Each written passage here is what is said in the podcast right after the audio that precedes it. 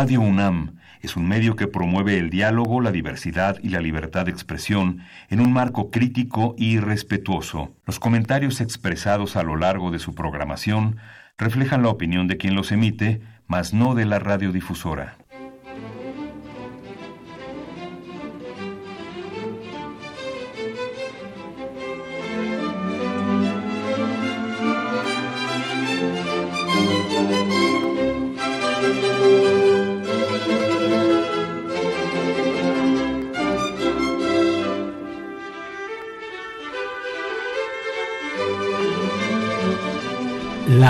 Justicia en este país, mis valedores, la justicia y los impulsos vengativos coexisten, latentes en el ánimo popular frente a los grandes estímulos, frente a nombres como el de Fox, Marta Sagún, sus hijos, Peña, una Angélica Rivera en sus tiempos de primera dama, eh, los más de 700 personajes que con Rosario Robles participaron en la apodada estafa maestra.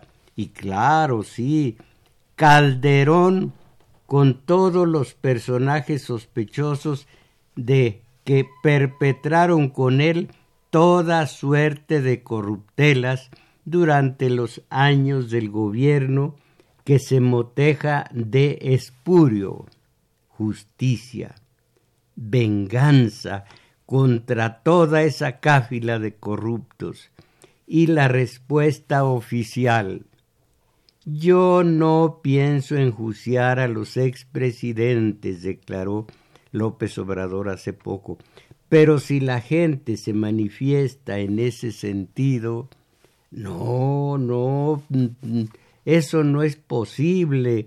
Esa no es eh, la ruta de la justicia, claro que no, se aplica o no se aplica la ley, sin más, no al gusto o disgusto de las masas, que entonces tendría un tufillo de linchamiento.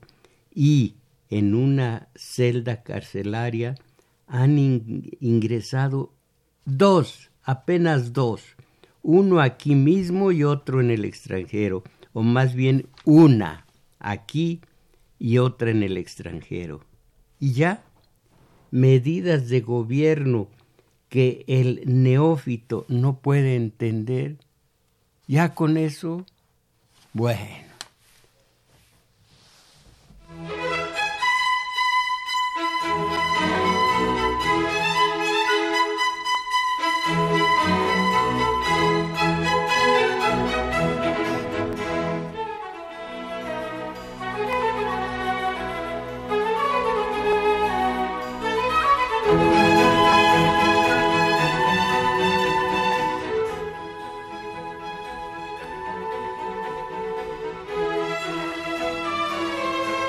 Esta ocasión, nuestro espacio comunitario de domingo 7 cambia de tono, en esta ocasión nada más, y recurre a la ficción, al relato, pero no al de estilo tradicional, sino de uno, qué manera, qué intencionado, uno que parece caracterizar la clase de justicia que aquí y ahora se aplica en nuestro país.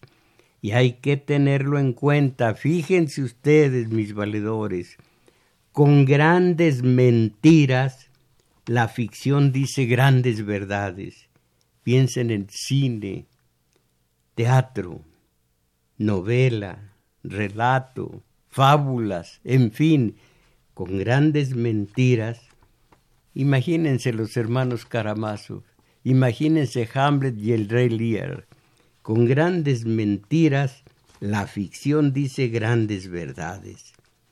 Y con aparentes verdades, el periodismo de hoy dice grandes mentiras. No el de hoy nada más, el de siempre, pero ahora se volvió inquina, se volvió bilis desparramada.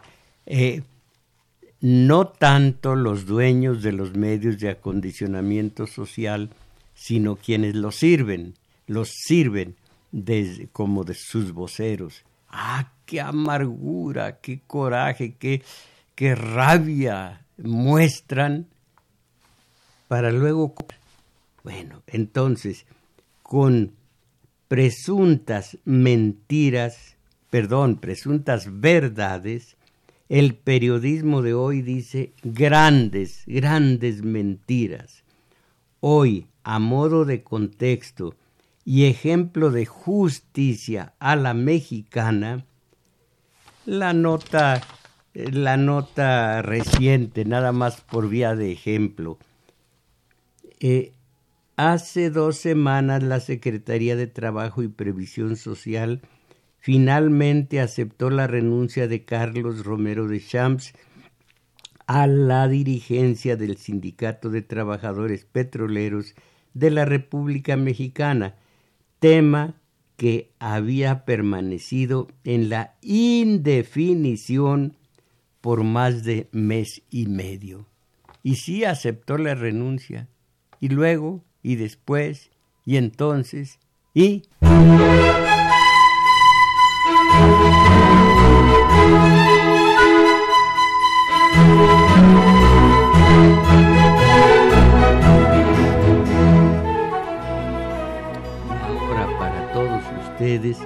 el relato, un relato de autor español, un relato heredado de la mejor picaresca española, que toda ella fue la mejor, la mejor picaresca española, toda fue la mejor. Piensen en algunos nombres en materia de, de escritura de picaresca española, de creación, de gestación, caramba, comenzando con Cervantes y eh, Quevedo y siguiendo con todos los demás, Lope, eh, Ruiz de Alarcón, Góngora, tantos, tantos escritores magníficos del principios del siglo XVII, de 1600.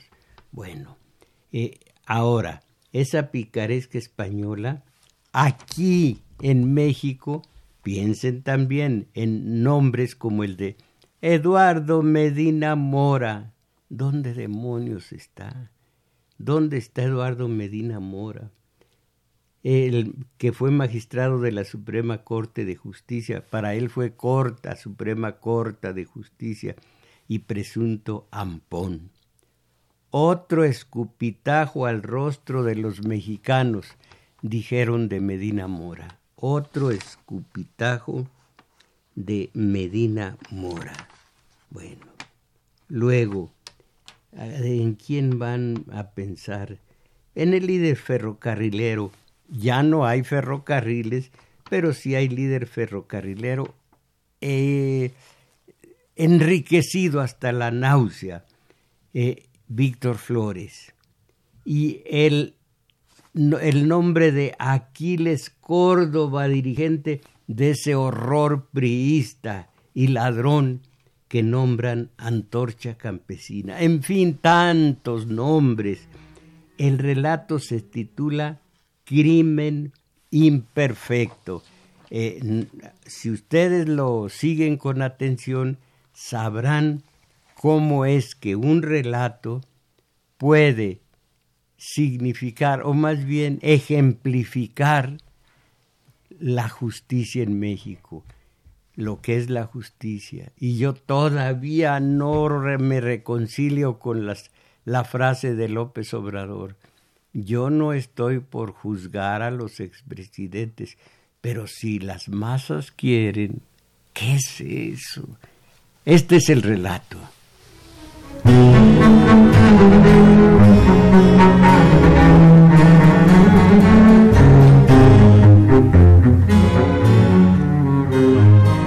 Crimen imperfecto. El fiscal terminó su discurso. Sí, señor, dije con un eh, suspiro, sí, tiene usted razón, usted gana, Yo soy un asesino, una fiera, y todo lo que usted ha dicho. Merezco la muerte, y usted quedará satisfecho cuando el juicio me declare culpable. Me ahorcarán y asunto concluido. Hice una pausa. Bien, hemos terminado, ¿no? El abogado defensor se levantó indignado. Tendrá que... Eh, eh, todavía no se levante. Tendrá que esperar. Todavía falto yo, gritó. Estaba furioso. Todavía no he hablado yo, señor. Yo todavía no lo defiendo. Se reconoce culpable, dijo el juez. No se reconoce culpable, gritó el abogado defensor, que me había sido asignado por oficio. No se atreve, no se atreverá a reconocerse culpable, añadió mirándome con amenaza. No me reconozco culpable, dije un poco asqueado, bastante asqueado de aquella estupidez.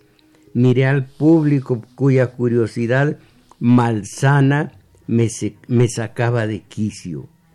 Me dio rabia verlo tan atento. Así están ante, el, ante la reina de, del gusto popular, la nota roja.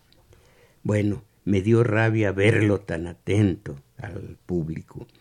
Algunos querían, algunos sonriendo porque el espectáculo no iba a terminar todavía y atajé con un gesto al abogado que se disponía a lanzar su prepotente discurso. Escuchen, dije, no les importaría seguir sin mí. Me estoy aburriendo mucho. El juez golpeó repetidamente con su martillo rojo de no no el martillo, el juez rojo de indignación. Usted se queda, dijo. No faltaba más. Por favor, estoy cansado, dije.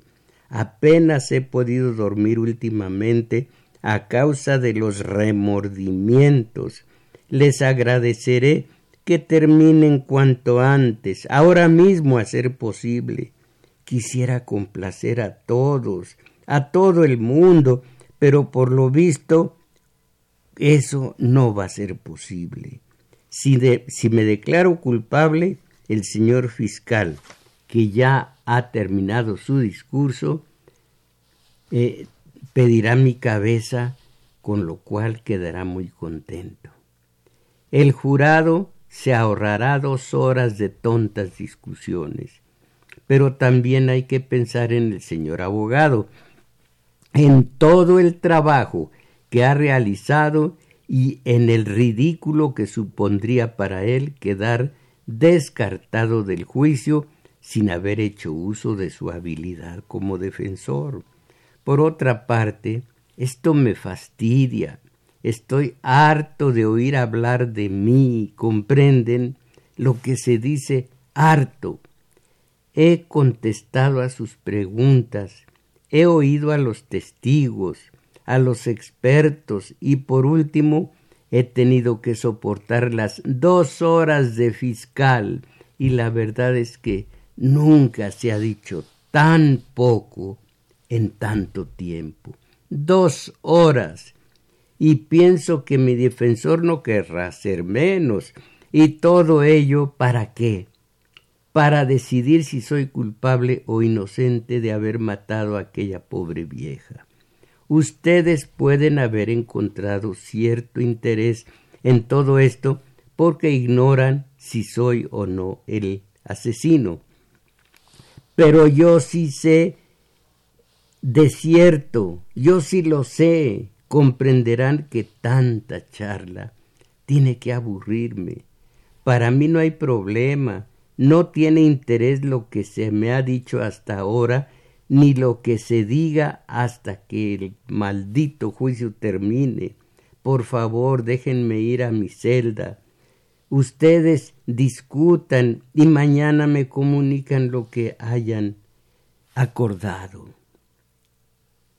Solamente si se declara usted culpable podrá marcharse, dijo el juez. Miré a mi abogado. Estaba pálido de ira. No pude evitar enfadarme. Está bien, hombre, empiece, le dije al defensor. El abogado estiró el cuello. Pero sea breve, le doy quince minutos. Si en ese tiempo no ha terminado, me declararé culpable. Me miró con odio. Escúcheme, idiota, dijo. Usted aceptó mis servicios y yo he trabajado en su, caso porque no lo creo, porque sí lo creo inocente.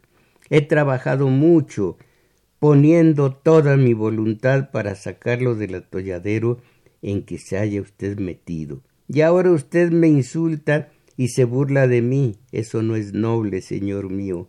Eso no es noble. El juez estaba de su parte, pues asintió con convencimiento. Y como no es noble, prosiguió, estoy dispuesto a callarme si usted lo desea. De acuerdo, dije, de acuerdo, y me dispuse a marchar. Un momento, acusado, dijo el juez. ¿Se declara culpable? Recuerde que todavía no lo ha hecho. Me declaro, dije. No, gritó una mujer entre el público. Me declaro culpable. Esperen, no le va a ser fácil salir de esto, dijo el abogado defensor.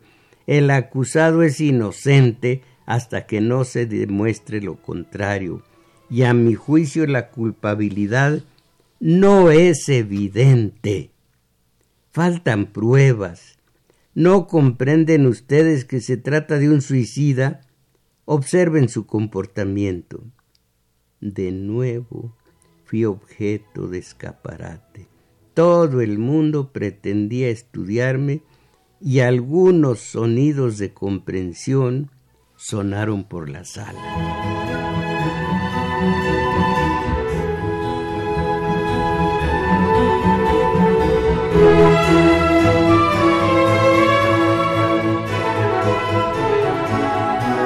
El fiscal intervino Creo que se ha demostrado suficientemente la culpabilidad del acusado. Al declararse culpable, no hace más que corroborar la evidencia. Este es un asesino y su asunto está concluido.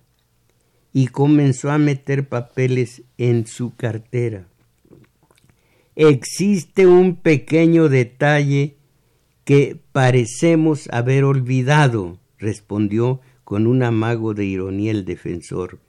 La muerte de la víctima sobrevino entre las once y media y las doce de la noche del martes 27 de junio, y no se ha comprobado dónde estuvo el acusado a esa hora. Nadie lo vio en ninguna parte. Estuve con la víctima, dije, hasta las doce menos diez, poco después de haberla matado. Demuestre, demuestre que la mató. ¿Cómo? Demuéstrelo. Sí, yo, yo la maté y, y si le digo que y yo le digo que lo demuestre. ¿Tiene usted testigos de que la mató?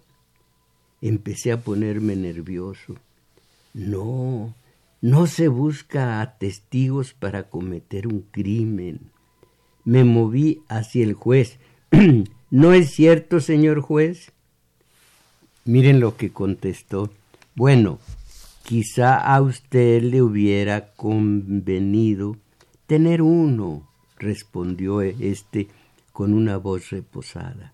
Parecía ganado por el defensor. Pero, ¿Qué quieren ustedes, un culpable o un inocente?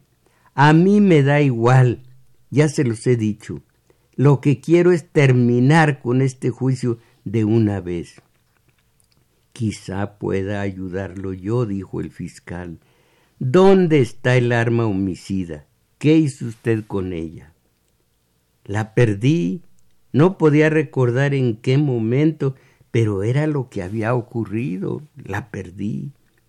Eso no nos conviene ni, eh, y ni nos convence, dijo el juez. Es absurdo.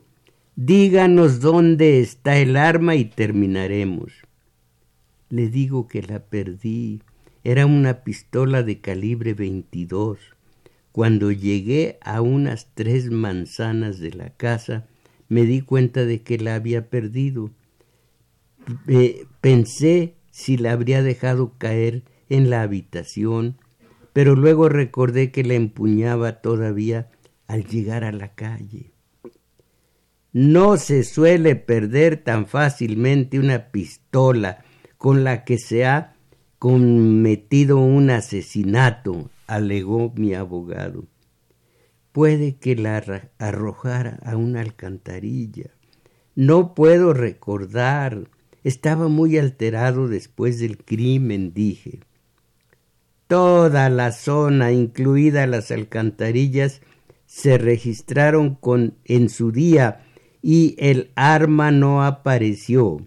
Quizá puede usted decirnos al menos dónde compró la pistola, dijo el juez. No la compré, la encontré. Señor juez, señores del jurado, no suena todo eso a falso. No resulta absurdo, no es inconcebible. Nadie encuentra una pistola, comete un crimen y luego la pierde, dijo mi defensor. Y sin embargo, así había ocurrido, así había ocurrido. Mm, tendrá usted que demostrar su crimen, dijo el juez. No queremos facilitar su suicidio. Algunos miembros del jurado admitieron con la cabeza. El fiscal estaba nervioso. Le hice un gesto de simpatía, como diciéndole no se preocupe, lo lograremos, lograremos que se demuestre mi culpabilidad. Entonces pareció animarse, dijo Hablemos de los motivos del crimen. ¿Por qué asesinó a la anciana? Para robar, naturalmente. Me encontraba en una situación muy difícil Hacía dos meses que había perdido mi empleo. Necesitaba dinero para poder comer.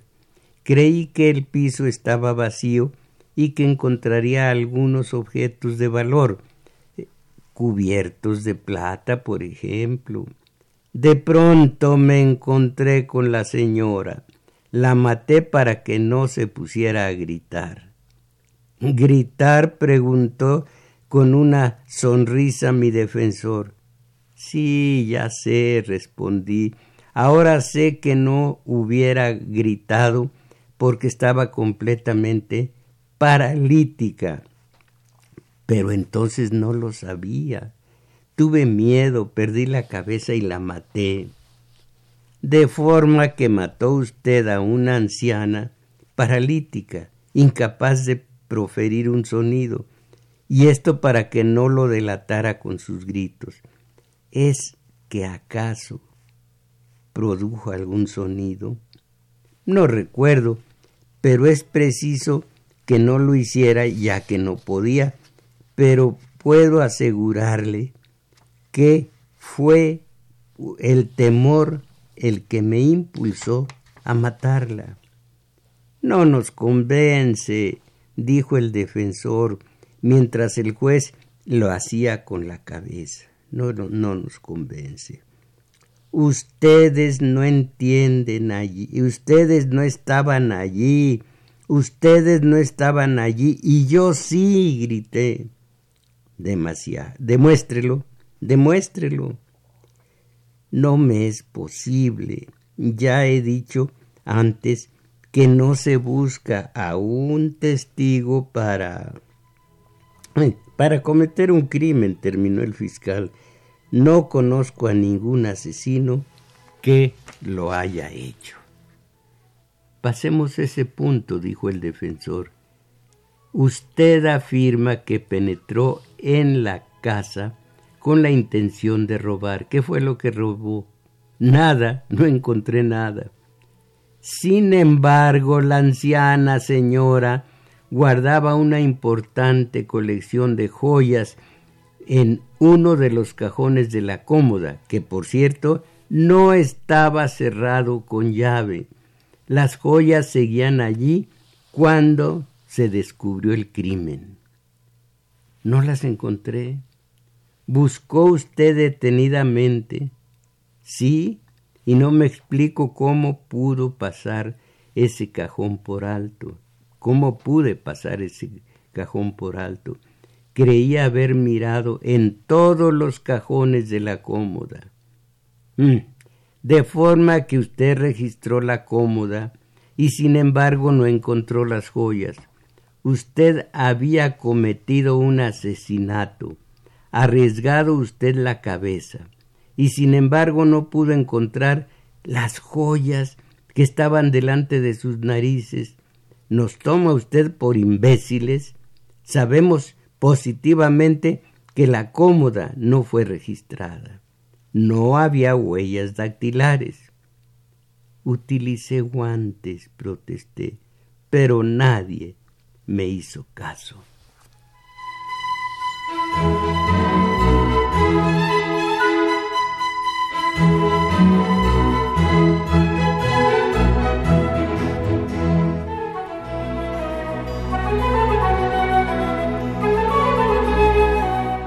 Se observaba el menor desorden, prosiguió mi abogado. No sabemos algo de eso. Si sabemos algo de este caso, es que el móvil no fue el robo. Y usted pretende que mató a la anciana para robarle. Procuré no dejar huellas, dije. Actué con todo cuidado para que nada pudiera delatarme. Eso demuestra sangre fría, eh, eh, dijo el, el defensor, demuestra sangre fría, ¿no es cierto? Mi abogado se dirigía a los miembros del jurado. Y también demuestra el firme propósito de no dejarse encarcelar. ¿Cómo se explica entonces estas dos grandes contradicciones? Primero, a pesar de la serenidad del acusado, este fue capaz de dejar de abrir el cajón de la cómoda donde estaban las joyas, cosa únicamente explicable si el autor del crimen y presunto ladrón hubiera perdido el dominio de sí mismo. Segundo, ¿cómo es que un individuo que comete un crimen perfectamente estudiado en todos esos detalles, la pistola, los guantes, el orden con que efectuó el registro, y todo ello para que el crimen no le fuera atribuido, se declara culpable de pronto, sabiendo cuál es el castigo que le aguarda por un crimen semejante. Señor juez, señores del jurado, vamos a permitir que el acusado se ría de nuestras sagradas instituciones de la justicia y que utilice el dinero y el prestigio del Estado para consumar su suicidio.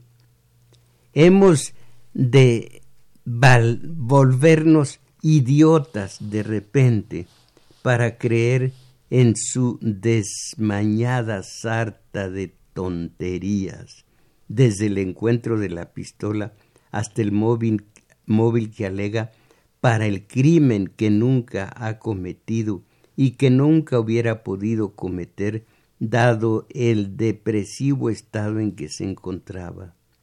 Es cierto que su estado es grave, es cierto que perdió su empleo, pero nunca ha cometido robo ni asesinato. Es, es en este hombre no se alberga ni un átomo de energía. Nunca hubiera podido hacer nada semejante.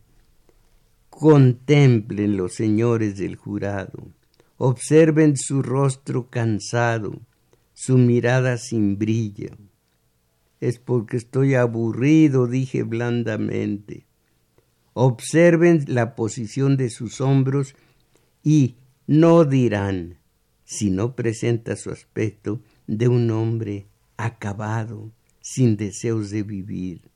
Y luego comparen esta imagen a la que ayer nos hacía de él una testigo, una imagen completamente diferente, la de un hombre a quien el mundo pertenecía, un semidios generoso hasta el sacrificio, abocado al servicio de la humanidad.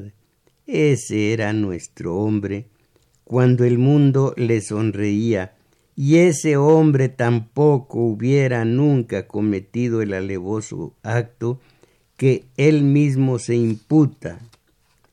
Me levanté. Ya está bien, exclamé. Ya está bien de tonterías. Esa testigo no es más que una solterona chiflada.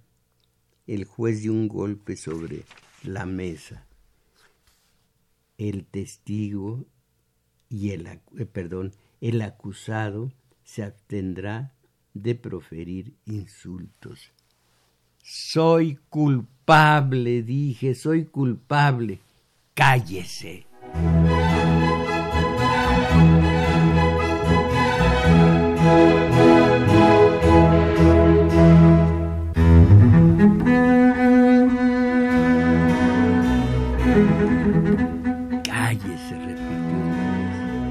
Señor juez, señores del jurado, prosiguió mi defensor, creo que sería inútil proseguir mi discurso.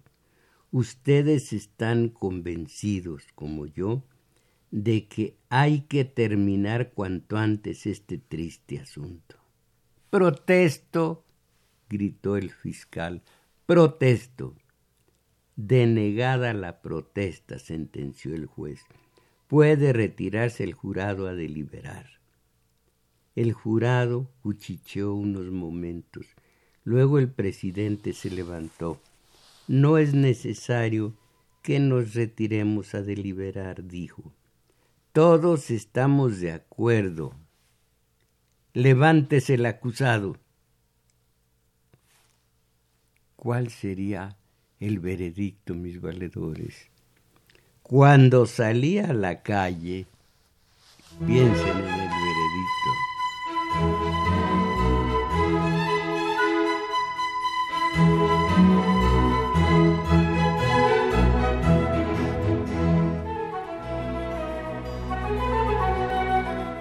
Cuando salí a la calle, un hombre se me acercó sonriendo, mi abogado, con la diestra tendida. Me dijo, Enhorabuena. Se le veía contento. Ganó el juicio. Ganó contra el culpable que se decía, se juraba culpable. Ganó. Enhorabuena, me dijo. En cambio el fiscal caminaba con la cabeza hundida y hacía una triste figura bajo el cielo emplomado mientras se dirigía a su automóvil. Maté a la vieja, ¿sabe? le dije. Claro, sí, sí. Pero ¿eso qué importa ahora? Nada, supongo. Para usted nada. Tómese un trago y olvídelo. Bien, lo dejo. Suerte. Y ya sabe dónde me tiene, por si se le ocurre hacerse otro fiambre sonrió sobre su mal gusto. Él también tenía un automóvil con chofer esperándole. Subí las solapas de mi chaqueta, metí las manos en los bolsillos y me fui al azar a vagabundear, a vagabundear un poco hasta que la hora de apertura de uno de esos hogares en donde dan sopa gratis a mendigos y desempleados eh, me socorriera, mirando al cielo con el temor de que la nevada comenzara de un momento a otro, me alejé del lugar. Este es el relato.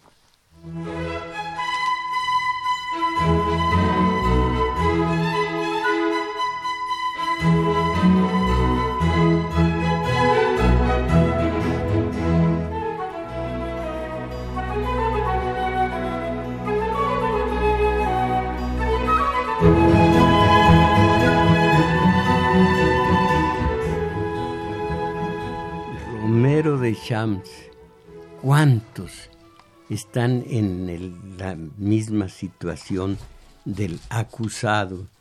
Que él dice, sí la maté, demuéstrelo. Es que yo la asesiné. A ver, ¿tiene algún testigo? Eso mismo lo estoy viendo yo con Peña, con Calderón, con Fox, con sus hijos putativos, con todos los líderes de, priistas, con los propios capitostes del PRI, y estar esperando, esperando qué, la justicia qué. Ustedes saben que la justicia es el oxígeno de una comunidad, una comunidad que tiene justicia, tiene todo. Piensen en la Cuba de Fidel, cuando dijo vamos a alfabetizar, y todos alfabetizar, vamos al corte de caña, y todos, porque había justicia. Mao Zedong con la la larga marcha, murieron miles, pero salvaron a China, que ahora es el segundo, la segunda potencia mundial en materia de comercio. Cuando todos sienten que hay justicia, aquí en México no tengo pensado enjuiciar a Calderón pero si las si los mexicanos quieren, ¿qué es eso?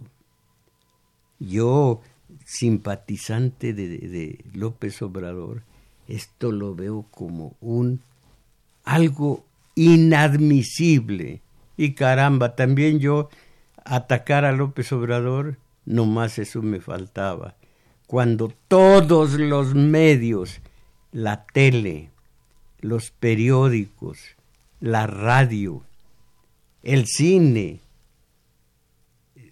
todo, todo es una pura, eh, un puro ataque a López Obrador. Hace rato leí en un enorme, enorme reportaje, si es que eso fue, porque apenas lo vi por encima, tenía poco tiempo, que López Obrador traiciona a la sociedad civil. ¿Y saben cuál es esa sociedad civil? Javier Sicilia. Ese individuo, ¿qué, poeta va a ser? Ese individuo que quiere reproducir la táctica de lucha para transformar al país que ya llevó a cabo varias veces. ¿Cómo ven a, mm, a hoy cuál es la palabra? Bueno, a medidas semejantes, resultados distintos. Ya la condenada marchita y la condenada megamarchita es lo que va a cambiar al país. Ya lo hubiera cambiado cuando eh, Caravana de Paz con Justicia y Dignidad ya lo hubiera cambiado. ¿Por qué permitimos el protagonismo de gente como Sicilia, como eh, la señora esta, eh, alto al secuestro, eh, Miranda de Wallace, que quedó en evidencia, en proceso y no tuvo nada que contestar. La, la exhibieron de mentirosa y nada contestó.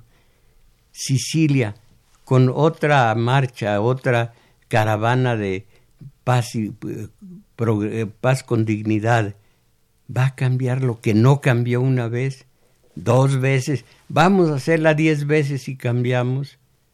Caramba. Eh, vuelvo, no me admiro, decía mi padre, no me admiro de ellos. Ellos hacen lo suyo y tratan de, su protagonismo, tratan de presentarse protagónicamente ante los medios, pero las masas, las masas, las que se entristecieron, medio país se entristeció y el otro medio eh, se exaltó de gusto, de júbilo, de gozo, porque ganó en el clásico pasecito a la red cuando los otros perdieron. Caramba, ¿en qué país vivimos? Sí, sí, ya oigo, vete a Cuba, vete a Venezuela, lárgate a cualquier otro país. No, cuando ustedes tienen un ser querido para hablar del lugar común, que lo ve, que ven que se enferma, el, el llevarlo con el médico no es falta de amor, eh, que lárgate a otro país, no, hay que ver cuáles son las dolencias del país y tratar entre todos de sanarlas, de curarlas, de seguir adelante, no a base de caravanas, ni con gente tan de poco más o menos como la señora esta cuyo nombre ya eh, prefiero olvidar, gente de esa naturaleza. Así que no es cosa de que me vaya a Cuba o a Venezuela, de que todos nosotros nos pongamos a hacer algo tan difícil como pensar, pensar. Miren, si el líquido este que se llama marrascapache, ya sea whisky, ya sea sotol, o mezcal, o tequila, o vodka, si tuvieran un elemento que, los, que llevara a los, a los tomadores a pensar después de la Navidad y del Año Nuevo, habría más gente pensante. ¿Qué, ¿Qué, estamos haciendo? ¿En dónde estamos? ¿Cómo nos estamos dejando influenciar por la tele, por eh, los periódicos, por la radio comercial, cómo nos estamos dejando influenciar. Hay que hay que parar esta situación. Nosotros gozosos, ya viene nuestro teletón, nosotros gozosos. Estoy viendo, vi seis periódicos hace rato y nada más la parte de encimita de las eh, de los deportes. Ay, no nada más allí. Oí en la radio cómo este quarterback ya va en decadencia porque ya surgió este quarterback, este otro, y, y los nombres y los nombres y los nombres a Puerto Rico, a Puerto Rico, a México, en fin.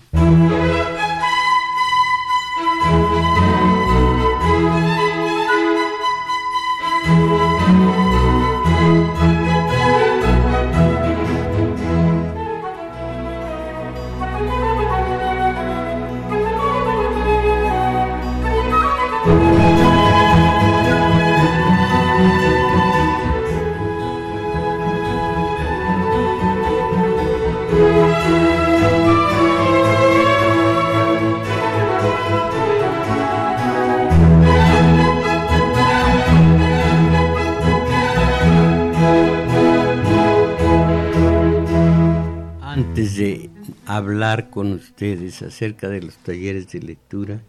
En febrero pasado, sindicalizados, sindicalizados acusó, ah, qué bonito escriben, eh, sindicalizados acusó a Romero de Shams de, de enriquecimiento ilícito, delincuencia organizada y operación con recursos de procedencia ilícita por, aquí viene la cantidad, millones y millones de dólares. Y no, pues no, no tiene pensado nuestro señor presidente juzgarlos, a menos que por encuesta nacional se manifiesten al respecto. La ley es la ley, la justicia es la justicia. Todo lo demás es lo de menos. Mis valedores, vamos a hablar de los talleres de teoría política los sábados y de lectura los domingos. Teoría política, sábados de 11 a 13 horas en el Centro Cultural El Juglar, situado en Manuel M. Ponce 233, Colonia Guadalupe Inn. Tengo un dato y es el que les proporciono cada ocho días. Si vienen en el Metrobús, se bajan en la estación Olivo, caminan hacia Revolución un par de cuadras largas, se toparán con un parquecito, lo cruzan y ya están en el juglar. Allí los estoy esperando. El sábado de 11 a 13. El domingo, hoy como hace 30 años o más, el domingo, allí mismo en el juglar, los espero de la una a las dos y fracción de la tarde. Allí vamos a estar ustedes y yo, al rato, el domingo. Eh, en lo de teoría política no se refiere, conste, al cortoplacismo, al corto plazo. Hay un hombre al que he estado oyendo un periodista que se llama Álvaro Delgado, maestro del corto plazo, muy bueno en el corto plazo, respeto sus conocimientos en el corto plazo. Yo preferí irme a la raíz y de la raíz llegar al corto plazo. La raíz por medio de la historia, para entendernos, para entender todo, aún hablar de religión, que ahora está, está muy peligrosa la parte de, de religión, ya hablaré de ello. Ya lo he analizado en el taller de teoría política. Eh, la historia es la estrella polar de todo comentarista y si no la conoce, entonces sus comentarios pertenecen a la doxa. Para mí que yo creo que eh, eh, me suena a que, y eso no es lo mejor en materia de comentarios, y menos si son comentarios políticos. Allí los espero el sábado para, para conocer la historia de lo que está ocurriendo el día de hoy y el domingo para ir saliendo de la mediocridad. Miren ustedes, sobre texto, miren, de del nacimiento de Cristo, ustedes católicos, la borrachera y el comer hasta reventar, el aumentar de peso y todo lo que eso significa. ¿Eso es un buen católico? A ver, es un buen católico. Aumentar el número de los ebrios, nada más porque es 25, 24 en la noche de diciembre.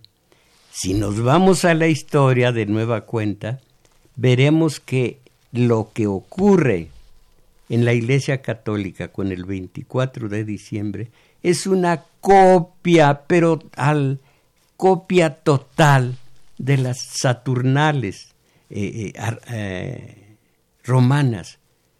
Las Saturnales con todo y, e ir al, al monte, ir a, a, donde está la arboleda, traer una rama para que huela a bosque la noche de la noche no de Navidad sino de Saturnales, una noche dedicada a Saturno, que en,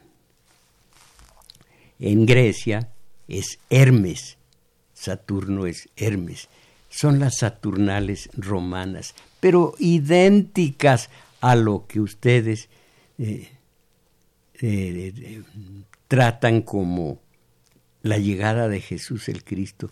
Qué bueno que son saturnales y no es realmente lo que ustedes celebran, porque lo, lo celebran a buches de alcohol, preferible que sin saberlo eh, beban, se embriaguen en honor a Saturno, a Hermes y no precisamente a Jesús el Cristo.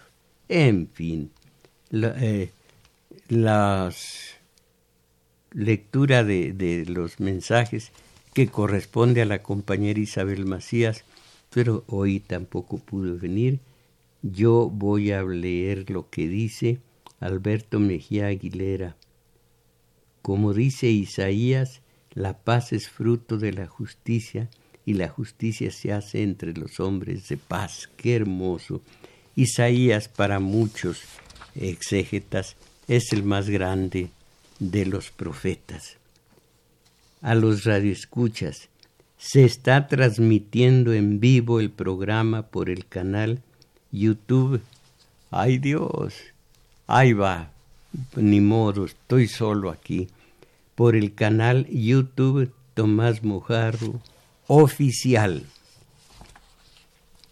Eh, Erasmo Luna, vivimos subjetivamente la existencia cotidiana. Permítanme, eh, Ernesto Luna, permítanme un... Gracias.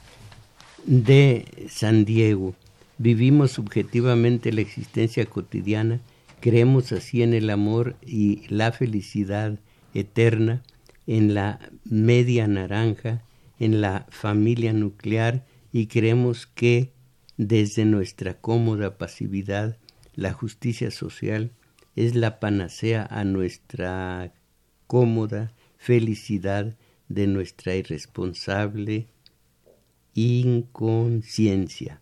Marx concebía objetividad, Marx concebía objetivando tal vez las relaciones éticas, pero subjetivizó el resto de las relaciones éticas, no económicas, y ese es el error graso de la izquierda tanto tradicional como progresista que sigue reproduciendo esa misma visión. Se olvidan del fin ulterior de la filosofía. Nombre Jaime Rojas. Muy probablemente la primera estafa fue con la maestra Gordillo y fue diseñada por la por de la Madrid y su grupo salitroso. Hasta allá debe alcanzar la justicia para prevenir este tipo de fraudes.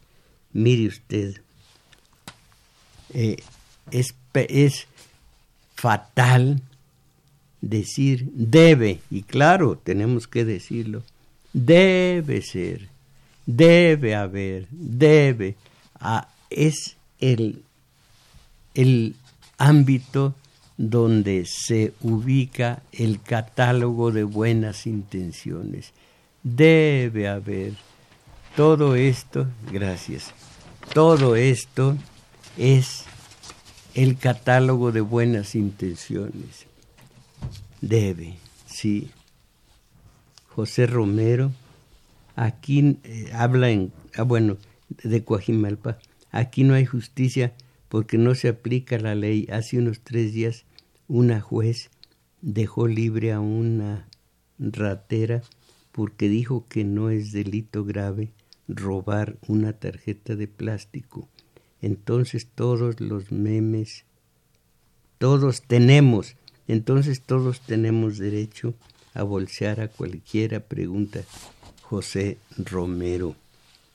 Para el equipo técnico de Radio UNAM, dice Micaela Cordubier, a ver si lo dije bien, Cordubier, para el equipo técnico de Radio UNAM se escucha la transmisión por radio con algo de interferencia y me saluda. Pues sí, siempre se han quejado de esa interferencia por radio. Mensajes por YouTube. Jaime Pérez, saludos desde Escárcega, Campeche. Luz Dolores, saludos. Gabriel Aboites, saludos. Enrique Álvarez, saludos, valedor. Laura Pérez, buenos días, querido maestro. Ah, qué bonito que me lo diga. Mireya Chávez, gracias, maestro, por el esfuerzo de estar en vivo. Bueno, pues eso es cosa de los compañeros técnicos que mm, les pago muy bien. Por eso lo hacen, hacen tantas, tantas maravillas con sus cámaras. Como les dije hace ocho días, si de cianuro compraran lo que les pago, no alcanzarían a envenenarse, pues no les pago nada. Eh, es pura buena voluntad, es esa leche de bondad que emana del corazón, es esa solidaridad que como les dije, creo que les dije aquí o en otro lado, eh, que esa solidaridad que viene de el, el dicho de Cristo Jesús, ámense los unos a otros como yo los he amado. Ámense. Y ese amar al prójimo como a uno mismo es, a fin de cuentas, la solidaridad y es lo que hacen los compañeros para este programa. No reciben paga ninguna y están haciendo pues lo que más se puede para que el programa llegue, aunque sea en mínima parte comparada con televisas y, campañas, sucias campañas aviesas para mantener estupidizadas a las masas. Y lo sostengo para mantenerlas estupidizadas. Eh, sigo, Mireya Chávez, gracias maestro por el esfuerzo de estar vivo Connie, enhorabuena verlo por estos medios. Si, si se trata de, de la Connie que yo conozco, caray, es la mujer más hermosa en todos sentidos que yo conozco. Ojalá que sea la misma que yo conozco. Ya dale con que yo conozco. Octavio Sánchez, aquí presente, viendo al valedor. Bueno, pues eso está muy bien. Eh, Javier eh, Aque, Javier Aque, Distacalco Maestro, me interesó mucho el relato. ¿Puede por favor comentar el nombre y el autor del mismo? Quiero volver a leerlo. Ah, esto significa que a usted sí, sí le sí entendió, pues todos, pero digo, sí le impresionó el que éste mató a una vieja. pero difícilmente le van a creer y no solo no le van a creer, sino que lo dejaron libre. Y todavía en la calle le dijo al, al, al fiscal, maté a la vieja, ¿sabe? Claro, dice el otro, ya lo sabemos, y ya sabe cuando se le vuelve a ofrecer. El, eh, eh, pero iba tristón, el que iba radiante era el defensor. Mm, destruyó toda las, la argumentación del hombre que mató, dice yo la maté, pero no, no le aceptaron eh, la acusación. Y a estos, a los que me refiero aquí, comenzando con Romero de Chamia y siguiendo con todos los demás, sus hechos gritan, soy culpable. Y la ley en manos de estos jueces dice, o más bien los jueces encargados de aplicar la ley dicen a los Romero de Champs y a los Peña y a los Calderón y a todos, a ver, demuéstrenlo. Sí, me voy Agradezco a Crescencio Suárez en los controles técnicos, Arturo Flores en metadatos, Abraham Velázquez en teléfonos, Carlos Valencia en teléfonos y Daniel Cruz en las en los en las en los teléfonos también y es quien grabó este programa que uh, ustedes pueden checar así dice en la página de internet. ¿Cuál es la página de internet? Es YouTube y el canal se llama Tomás Mojarro Oficial. Eh, esto pueden hacer. Y mientras tanto, mis valedores, ¿cómo ven? Ustedes que tienen la rutina de... La rutina. Eh, todos los que me dijeron feliz Navidad, feliz Año Nuevo. Yo les decía que no pueden cambiar, no hay creatividad para estar el condenado feliz que viene de... Bueno, feliz. Eh, eh, y yo les digo, ustedes rutinarios que tienen su, su, su listita de buenos propósitos para este año, el único propósito, a ver si lo llevan a cabo, Creo que con ese basta salir de la mediocridad. Ánimo.